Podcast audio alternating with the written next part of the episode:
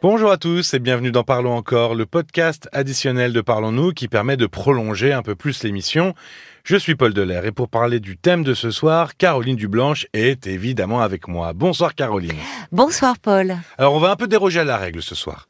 On va pas Oui. revenir sur un témoignage euh, de, de, de, de, de, de cette émission. On va parler de la journée mondiale de ce 18 octobre qui est la journée mondiale de la ménopause. La ménopause, dans l'esprit de tout le monde, c'est la fin de la fertilité, la fin des règles. Mhm. Euh, ça, c'est euh, la vision un peu simpliste. Mais est-ce que tu pourrais nous définir un peu plus précisément ce qu'est la ménopause? Qu'est-ce qui se passe physiologiquement?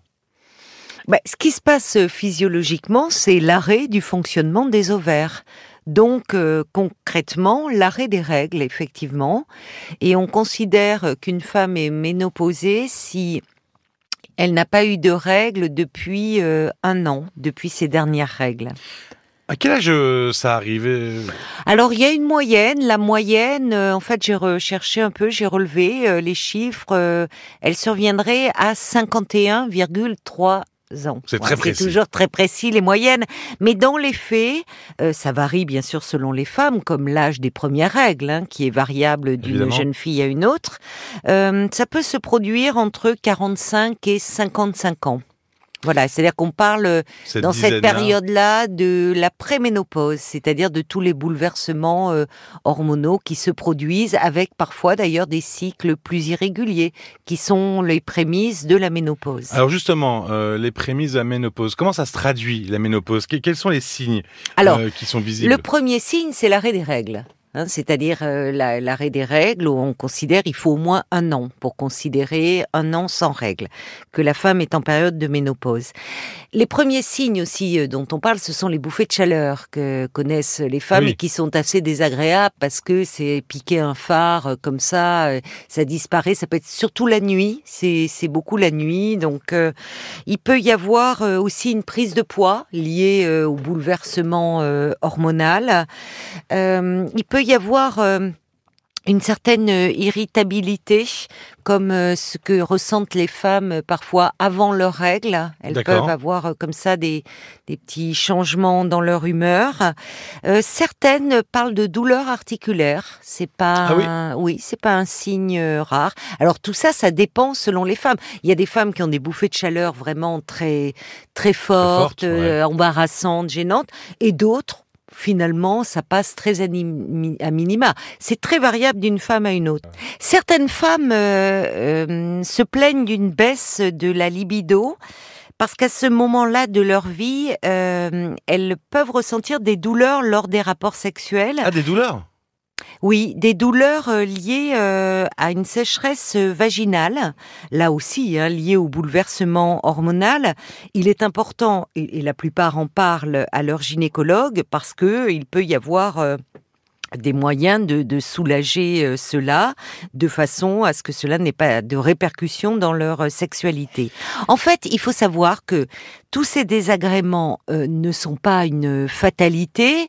Là, je cite les signes les plus courants, mais il y a des femmes, c'est vraiment très à minima, et que on peut tout à fait vivre la ménopause euh, de façon euh, sereine. Le vécu varie considérablement d'une femme à une autre. Et forcément, euh, tous les individus réagissent pas de la même façon. Voilà. C'est comme, euh, comme beaucoup de choses. Alors, on, on... tu es psychologue. Alors, j'aurais une tendance à te poser une question. C'est est-ce qu'il y a des répercussions psychologiques à la ménopause? Et, et je te demande ça. Et puis aussi, j'ai une deuxième question. Tu parlais de sexualité, Oui. de baisse de libido. C'est vrai que souvent, on associe euh, la ménopause avec même carrément euh, la fin de la sexualité chez la femme. Mais tout à fait, tu as raison. Tu as raison parce que euh, souvent, enfin, il faut partir du fait que dans notre inconscient collectif, euh, fécondité et, féminité restent liées. Maternité et féminité. Et finalement, la sexualité chez la femme n'a rien d'autre que d'utilité euh, que c'est- de enfin, procréation, quoi. inconsciemment, évidemment. Mais il y a des femmes qui vivent la ménopause comme euh, l'arrêt euh, finalement de leur féminité, de leur pouvoir érotique. Oui, la sexualité n'a pas d'autre. euh, enfin, Comme si la de sexualité plaisir, finalement. était, C'est que la devait être associée à la procréation. Voilà. Voilà. Alors, même chez les femmes les plus libérées, les plus émancipées, il peut y avoir quelque chose qui demeure. Il faut dire que la société n'est pas tendre par rapport euh, euh, à, la, à la maturité des femmes. Il y a encore beaucoup de, de préjugés. Il y a encore pas si longtemps, une femme politique, euh, Sandrine Rousseau pour ne pas la nommer, s'est faite traiter de féministe ménopausée. Ménopausée revenait parfois comme une insulte Oui, ce que dit. dans la insulte, bouche euh, de certains hommes. Alors que ce n'est pas une insulte, c'est une réalité physiologique. On n'entend pas un femme réglée. Oui, on n'entend pas un goujat androposé. C'est- Voilà, Moment. exactement, tu as raison. Mais bon, il y a tout cela euh, qui pèse et qui contribue à ce que des femmes vivent mal la ménopause, parce que pour elles, euh, c'est la fin euh, de la séduction. Et il faut bien dire que dans la société, séduction rime encore euh, avec jeunesse. Alors, euh, tu disais oui, je suis psychologue et, et j'ai d'ailleurs travaillé à un moment euh, donné dans ma vie. Alors que j'étais à ce moment-là une jeune femme et, que ça m'a posé quelques questions, je recevais en consultation euh, des femmes euh, euh, qui traversaient ce, moment de, leur vie et qui m'étaient adressées par les gynécologues du service dans lequel je travaillais. Et c'est là où j'ai pu constater à quel point le vécu était différent selon les femmes. Il y avait des femmes qui étaient véritablement soulagées de ne plus avoir leurs règles. Ah oui? Ah oui. C'était ah oui, c'était un soulagement. Ah, mais vraiment, c'est ce qu'elle disait. Elle le vivait comme une libération. Elle disait enfin. Euh, là où d'autres avaient le sentiment de passer de l'autre côté. Comme une première mort, un peu euh, la fin de quelque, Quelque chose. chose, oui. C'est-à-dire, premièrement, enfin, un deuil à faire et pas n'importe lequel, pas seulement celui de la maternité, puisque de fait, sur un plan physiologique, avec l'arrêt euh, du fonctionnement des ovaires, il n'y a plus de possibilité de procréer, mais, mais plus insidieusement, l'arrêt de la séduction. C'est-à-dire l'arrêt comme si elle n'est elle ne se considérait plus tout à fait comme des femmes. Ça peut, euh, ça peut aller loin. Et là, ça renvoyait beaucoup à, à l'héritage maternel, à la façon dont on leur avait parlé de la féminité. Pour euh, dans certaines familles, euh, certaines femmes vivent encore les règles comme un fardeau parce que ça leur avait été transmis euh, comme tel par leur mère. Donc, quand je parlais des symptômes, il y a aussi des symptômes psychiques et certaines femmes, à ce moment-là, pouvaient traverser un épisode dépressif. Jusqu'à oui, d'accord, jusqu'à un épisode dépressif. Donc parce qu'elles peut- vivent le deuil de, de, de la maternité, de la féminité, la vieillesse. C'est une femme m'avait dit, Oui. c'est pas possible, ça me tombe dessus. Et il faut dire, euh, il faut dire qu'aujourd'hui, les, les quinquagénaires d'aujourd'hui ne sont pas celles de la génération euh, précédente.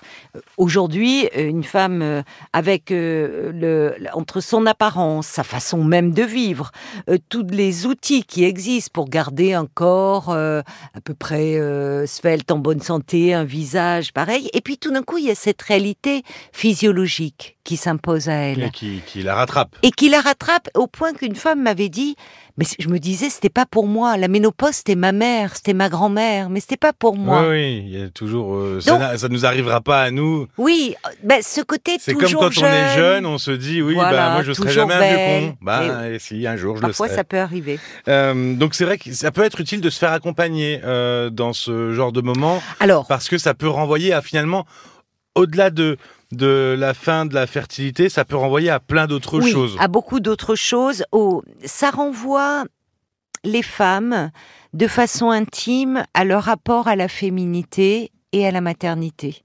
Et on voit même des femmes qui ont été comblées sur le plan de la maternité, qui à ce moment-là éprouvent un pincement au cœur de se dire ah plus jamais, ça sera plus possible.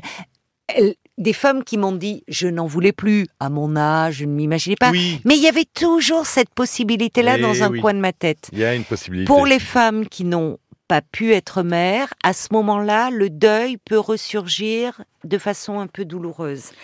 Mais de façon générale, et là je, je, je fais référence à une gynécologue qui s'appelle Danielle euh, Flomenbaum, euh, qui constate que les femmes sont de plus en plus désireuses de se prendre en main, ajoutant même qu'avant elles arrivaient avec des symptômes, aujourd'hui elles viennent avec des questions. Ce qui veut dire que quand même, heureusement, beaucoup d'entre elles ont intégré que la ménopause ne sonne pas le glas de la féminité. C'est hein. pas une maladie, quoi. Alors, c'est pas du tout une maladie au même voilà. titre que les règles, c'est une réalité physiologique et être une femme ménopausée ne veut pas dire qu'on n'est plus une femme et encore moins une femme qui n'est plus dans la séduction. Et d'ailleurs, quand les femmes vivent bien leur ménopause, ça n'a pas de répercussion dans leur couple. Les hommes euh, le vivent bien aussi. Mais il est important encore de s'affranchir de nombre de préjugés. Merci beaucoup, Caroline. Merci à toi, Paul. RTL.fr ou l'appli RTL euh, pour écouter partout avec votre téléphone, euh, avec l'appli RTL, les podcasts de l'émission. Vous entendrez pour ce 18 octobre Brian qui a flashé sur un homme alors qu'il est déjà en couple, Brian. Euh, Nicolas et Laurent qui nous racontent chacun leur rapport à l'alcool et leur consommation. Et enfin Bernard. Bernard euh, qui n'est pas autorisé à voir sa petite fille, qui a été placée, elle a 12 ans, euh, sa petite fille, ça fait 18 mois, euh, Bernard, qu'il qu'il n'a pas vu sa petite fille, et qui, grâce à son passage à l'antenne, et surtout grâce à Laurence, Ah oui. a repris espoir euh, ce soir de, de pouvoir la revoir. Laurence qui euh, a osé appeler le 09 69 39 oui. 10 11 en a très direct bien fait. Hein. pour venir en aide à Bernard. N'oubliez pas de vous abonner et de laisser un commentaire. Merci de votre soutien. On vous embrasse et à très vite. À très vite. Parlons encore. Le podcast.